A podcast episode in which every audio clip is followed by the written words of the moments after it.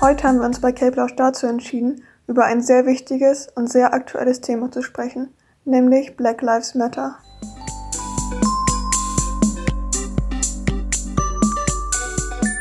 Hi, willkommen zu K-Plausch. Ich bin Tui. Ich bin Michelle. Und wie gesagt, heute reden wir über ein sehr wichtiges Thema. Bevor wir wirklich ins Thema eintauchen, wollen wir noch einen kleinen Disclaimer geben. Und zwar wollen wir euch gerne über das Thema informieren, aber wir sind beide nicht schwarz und sprechen deswegen nicht für die schwarze Community. Dieser Podcast soll helfen, euch einfach ein bisschen zu informieren. Heute wollen wir uns auf das Thema Black Lives Matter fokussieren, auch wegen den aktuellen Ereignissen, die gerade in Amerika stattgefunden haben, beziehungsweise immer noch im Laufen sind.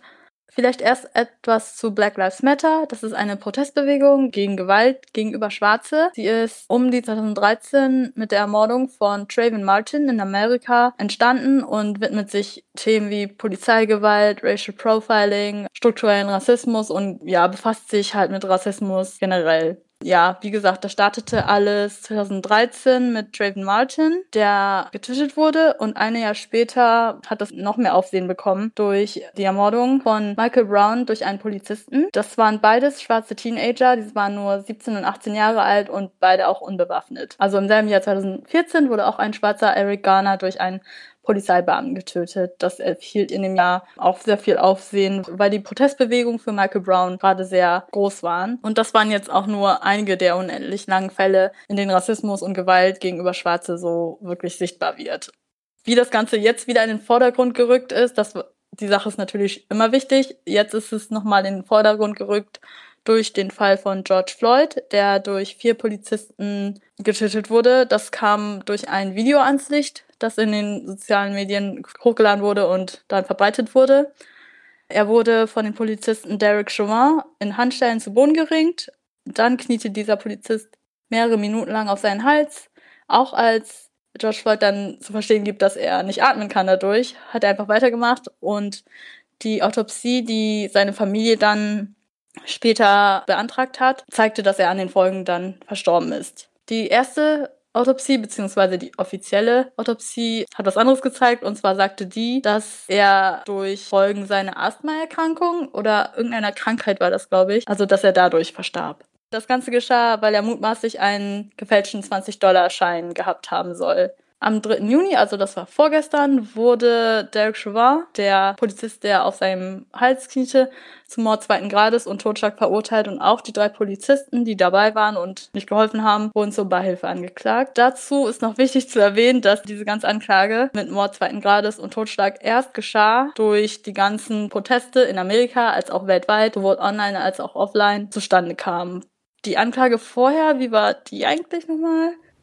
Ja, genau. Also zuerst wurde der Polizist praktisch nur suspendiert. Dann wurde er festgenommen, als die Stimmen etwas lauter wurden, aber nur Third Degree Murder, was praktisch bedeutet, dass er keine Intention hatte, ihn umzubringen, was natürlich nicht wirklich geht, weil wenn du auf einem Hals von jemandem kniest und das mehrere Minuten, weißt du ja eigentlich schon, was du da tust. Vor allem, wenn diese Person dir sagt, dass sie nicht atmen kann. Also ja, deswegen haben viele mit dem Hashtag Raise the Degree dann versucht, dass es praktisch auf Second Degree Murder hinausläuft.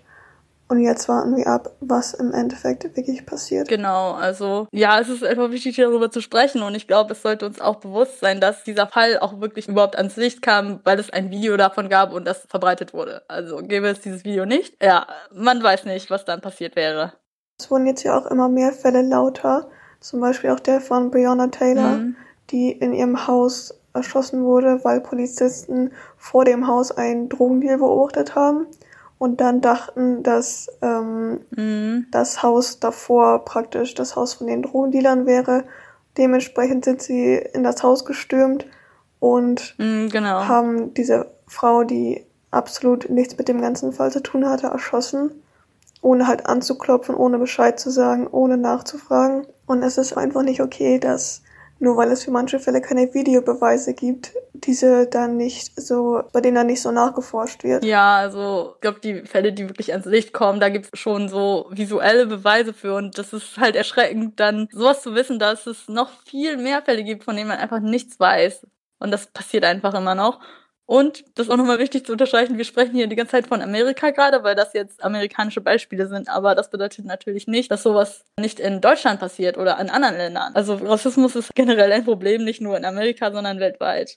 In Deutschland zum Beispiel, ich glaube, ein ganz bekannter Fall war in Dessau 2005. Die Süddeutsche hat das auch berichtet und mehrere andere Medien auch. Das war der Fall von Uri Jalou. Er hatte hohe Mengen an Alkohol und Kokain in seinem Blut und sollte Nacht in eine Ausnüchterungszelle verbringen. Dort entzündete sich seine Matratze auf irgendeine Weise. Die Beamten sagen, er hätte das selbst angezündet mit seinem Feuerzeug, obwohl sie ihm ja die Hände gebunden haben und auch die Füße. Also eigentlich sollte es auch eine richterliche Entscheidung sein, ob er überhaupt in die Zelle soll oder nicht nicht, aber die haben ihn damals in diese Zelle gebracht. Er verstarb in den Brandverletzungen. Ein weiterer Fall war der 2018 von Ahmed Ahmad in Kleve. Er verstarb auch unter Brandverletzungen in einer Gefängniszelle.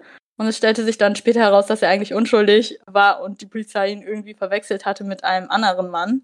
Ja, also das sind jetzt zwei vielleicht etwas bekanntere Fälle in Deutschland. Ich spreche das jetzt an, weil es uns bewusst sein sollte, dass sowas nicht nur irgendwo in Amerika passieren kann, sondern auch in Deutschland. Ich glaube, es ist einfach wichtig zu wissen oder sich darüber zu informieren.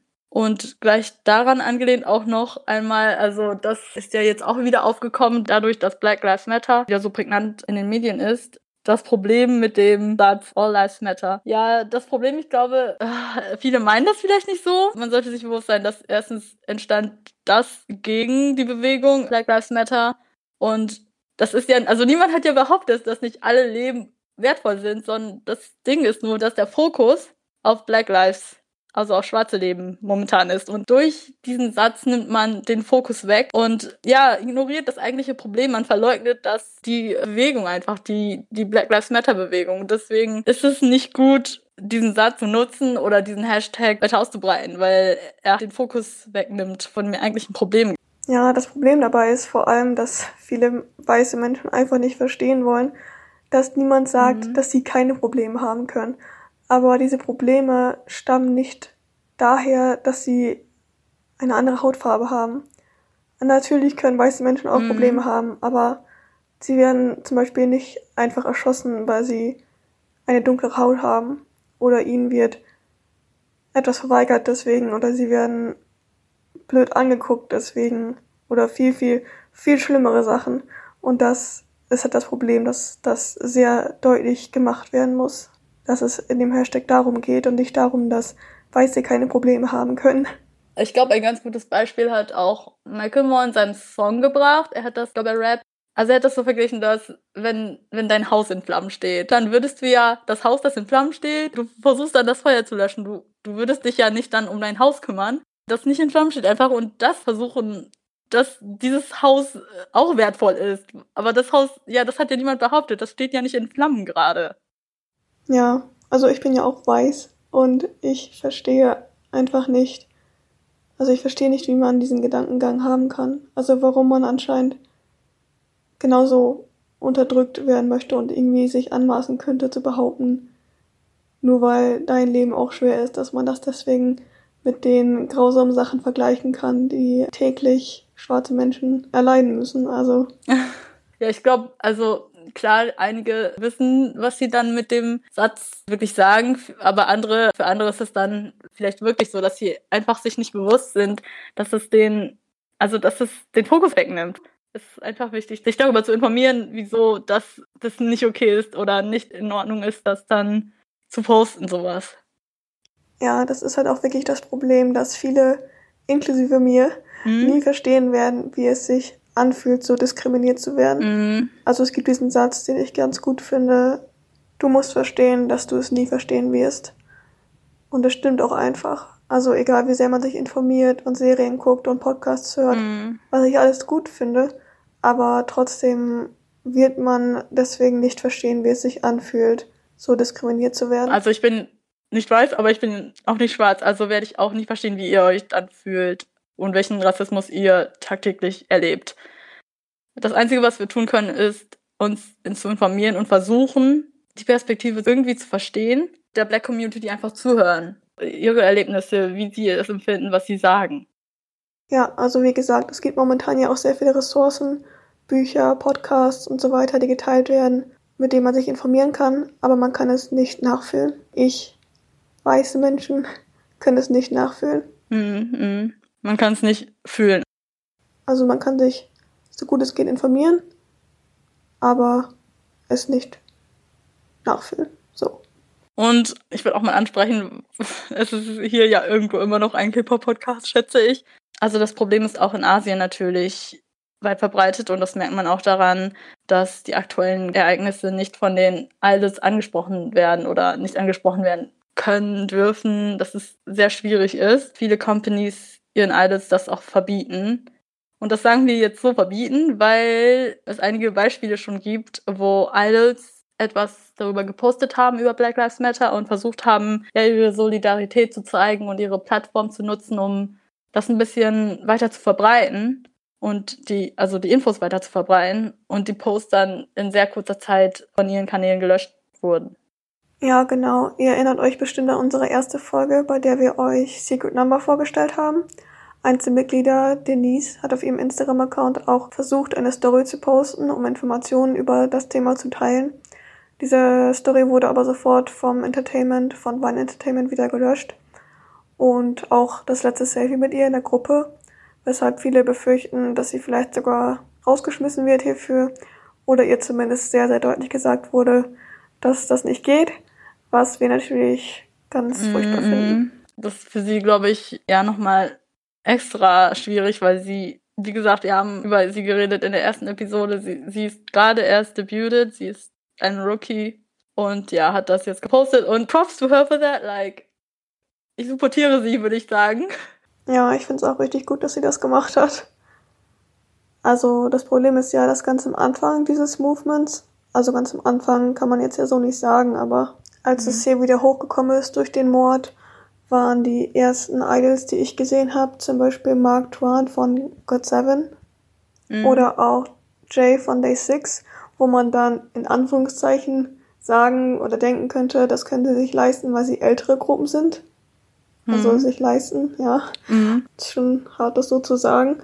Dann habe ich überlegt, ob es vielleicht daran liegt, dass sie koreanisch-amerikanische Abstammung haben. Aber selbst das kann nicht wirklich sein, weil dann auch andere Member von God Seven angefangen haben, drüber zu sprechen. Deswegen äh, denke ich vielleicht, dass es wirklich an, daran liegt, dass sie den Rookies das noch nicht erlauben, weil sie da vielleicht Angst haben, in Anführungszeichen, dass ja da es halt dann Probleme geben könnte. Zum Beispiel ein Ex-Member von Pristine, also Sungyeon, hat darüber gepostet und auch ihr Post. Sie ist ja gerade nicht aktiv, aber sie ist immer noch unter Pledis Entertainment, also im Vertrag. Und auch ihr Post wurde nach kurzer Zeit gelöscht. Das sind nicht mal die aktiven Idols gerade. Ich habe dann ja auch gesehen, dass immer mehr angefangen haben, darüber zu posten. Aber man konnte halt schon sehen, dass sich so ein bisschen die Statistik rausgebildet hat, dass es entweder Personen ohne Entertainment waren oder Idols, die noch, sagen wir mal, unbekannter sind. Beispiele, die mir da jetzt einfallen würden für Leute ohne Entertainment sind zum Beispiel Holland, mhm. der ähm, sich ja auch viel für die LGBTQ-Plus-Community einsetzt. Äh, ich glaube, er hatte ein Entertainment mhm. und hat sich jetzt aber von dem getrennt und er hat auch drüber gepostet. Deswegen konnte er das in Anführungszeichen sich halt leisten, das zu machen. Oder auch äh, Woojin, der ja vorher bei Stray Kids war, ähm, bei dem ich mir momentan nicht ganz sicher bin, wie das mit dem Entertainment ist, aber der ja auf jeden Fall nicht mehr bei JYP ist. Und er hat auch was drüber gepostet, obwohl er ja auch, ja, relativ bekannt ist. Ich weiß, dass es auch, also in der KRB, da kenne ich mich mhm. ein bisschen besser aus, da haben auch relativ viele gepostet. Das waren die RB-Artists, die sind natürlich auch nicht so groß wie jetzt die Bands, die wirklich von YG und Big Hit und SM und JYP sind, aber die haben auch, also sehr viele davon haben gepostet, wie Crush und Dean, was ich auch sehr gut fand. Das sind auch die, die, also KRB Community, die auch sehr früh gepostet haben im Movement. Ja, es haben sich einfach sehr viele Fans gewünscht, dass ihre Lieblingsgruppe darüber spricht, was ich auch vollkommen verstehen kann. Natürlich muss man hier auch darüber nachdenken, wie viel Mitspracherecht sie in diesem Sinne haben, auch wenn man darüber natürlich auch wieder diskutieren kann, so dass sie es halt trotzdem machen könnten. Aber es lässt sich einfach schwer beurteilen, inwiefern sie überhaupt Zugriff auf ihr Social Media haben. Das können wir eben gar nicht bei jedem Einzelnen sagen. Ja, das ist sehr schwierig. Es ist natürlich schön, wenn sie ihre Plattform nutzen würden, um das zu spreaden, also um das zu verbreiten, weil die eben so ein großes Following haben. Es haben sich halt auch viele aufgeregt, was ich auch verstehen kann, weil in K-Pop ja viel so, es viel Rapping gibt oder auch R&B-Elemente und die kommen ja aus der Black Community und dann halt nicht dahinter zu stehen, beziehungsweise offen zu zeigen, Ja, genau. dass man die Black Community unterstützt, Mhm. ist halt eigentlich nicht okay. Weshalb auch viele, insbesondere von größeren Gruppen wie BTS, enttäuscht waren, dass sie halt noch nichts gepostet hatten, bis dann am 3.6. ein Statement kam von BTS, von ATEEZ, Mhm. von Monster X, dass sie hinter der Community stehen, dass die Rassismus nicht dulden. Genau, darüber haben sich dann viele Fans, inklusive mir, sehr gefreut, weil sie auch jetzt anscheinend spendet haben für die verschiedenen Zwecke. Aber es fehlen natürlich trotzdem noch ein paar Statements beziehungsweise noch mehr Support von den Gruppen und anderen Gruppen. Mm, Ich glaube, es ist schwierig, weil es in meines Erachtens, ich weiß nicht, weil ich nicht Koreanerin bin, aber generell glaube ich in Südkorea ein schwieriges Thema, weil es immer noch, wie gesagt, verbreitet ist. Ja, und gerade deswegen wünscht man sich eigentlich, dass die Idols halt was posten, weil sie diese große Plattform haben und viele Menschen erreichen könnten. Ja, deswegen wünscht man sich, dass vielleicht in Zukunft mehr gesagt werden könnte, dürfte. Deswegen war ich sehr froh, dass BTS nach etwas längerer Zeit dann doch ein Statement gepostet hat, einfach weil sie so eine große Plattform haben und wie gesagt viele Menschen erreichen. Ja, also es geht ja nicht um die Artists, aber dass sie ihre Plattform einfach nutzen. Also der Fokus ist ja nicht darauf, dass die Artists posten. Also das ist natürlich schön, wenn sie ihre Plattform so nutzen, aber der Fokus sollte immer darauf sein, Black Lives Matter zu verbreiten, die Message und das Problem generell, was besteht weltweit. Ja, ich finde es auch so blöd, dass es so viele Fanwars gegeben hat. Also, Mm. dass Leute gesagt haben, guck mal, mein Fave hat gepostet und deiner nicht. Also, das ist halt total blöd, weil das einfach nicht Fokus der Sache ist. Und darum sollte es jetzt gerade nicht gehen. Man sollte einfach versuchen, jede Gruppe zu informieren und Links zu posten und das Fandom zu informieren und hoffen, dass es Leute erreicht. Und dann Mhm. hoffen, dass es vielleicht auch die Gruppe erreicht und es doch noch ein Statement gibt, anstatt irgendwelche Fanwars zu starten. Statt der Fanwars könnten wir alle uns stattdessen den Petitionen widmen, die wir alle unterschreiben können. Die sind ganz kostenlos. Wir teilen das auf jeden Fall auch nochmal bei Twitter bei uns. Wenn ihr das Geld habt, könnt ihr natürlich auch gerne spenden. Aber wenn ihr kein Geld haben solltet, ist das auch kein Problem. Und zwar gibt es sehr viele Videos auf YouTube, dessen Werbeeinnahmen hundertprozentig gespendet werden. Also dann könnt ihr das Video einfach durchlaufen lassen, die Werbung nicht überspringen, weil da das Geld ja generiert wird. Und genau, so, so auch helfen. Ja, genau. Also praktisch spenden, wenn es geht, Videos gucken, wenn das nicht geht. Und wenn ihr keine Zeit habt, Videos laufen zu lassen, dann informieren. Und alles andere ist nicht in Ordnung. Ja, ich glaube, es ist einfach, ja, das Mindeste, glaube ich, was man tun kann, ist, andere darüber zu informieren und sich selber auch. Also dessen bewusst zu sein und sich zu informieren. Und nicht denken, nur weil ihr nicht aktiv zum Rassismus beitragt, Mhm. indem ihr rassistische Bemerkungen sagt, heißt das nicht, dass ihr es nicht tut, wenn ihr schweigt. Schweigen ist praktisch das gleiche wie auf der Seite der Rassisten zu stehen. Wenn ihr Zeit habt, gibt es auch in Deutschland am Wochenende einige Proteste. Also es gab ja, also in der Woche schon einige, in Bremen zum Beispiel. Aber jetzt auch am Wochenende, am 6.6., das ist ein Samstag, gibt es in sehr vielen großen Städten Deutschlands um 14 Uhr Proteste. Und zwar in Hamburg, Berlin, Stuttgart, auch in Düsseldorf und in Köln. Mannheim, Osnabrück und München sollen auch dabei sein. Es gibt, glaube ich, noch sehr viele andere Städte. Ihr könnt euch ja selber auf Twitter oder anderen so- sozialen Medien, ich glaube Twitter, ich sage jetzt die ganze Zeit Twitter übrigens, weil die Infos da so schnell kommen, informieren. Da gibt es sehr viele Städte, die mitmachen. Und wenn ihr zu den Protesten geht, bitte bleibt safe, tragt Mund- und Nasenschutz und nimmt bitte genug Wasser mit. Yes, yes. Denkt auch an Masken. Alles weitere zum Schutz. Der Coronavirus Mhm. ist immer noch aktiv. Vergesst das bitte nicht. Please stay safe. Wir hoffen, wir konnten euch auch ein bisschen informieren und einfach euch dazu ermutigen, Petitionen zu unterschreiben, eure Familie zu informieren, eure Freunde zu informieren, zu spenden, wenn es euch möglich ist. Da würde sich die Berg-Community sicherlich drüber freuen. Wir würden uns sehr drüber freuen. Und wir würden uns auch sehr freuen, wenn ihr nächste Woche wieder bei Cape einschaltet, Mhm. wo wir eine Special-Folge für euch erstellen Mhm, mhm. mit Interviews mit Fans, wie sie ins Fandom gekommen sind, mit Interviews mit Fansites, was sie so machen, wie Konzerte so für sie ablaufen. Genau, es wird eine Special-Folge voller Meinungen, ganz aktiv, ganz interaktiv und wir würden uns sehr freuen, wenn ihr dabei seid und wenn ihr uns auch eure eigenen Meinungen bei Instagram und Facebook gerne wieder hinterlasst. Wir freuen uns auf nächste Woche und bleibt sicher. Black Lives Matter!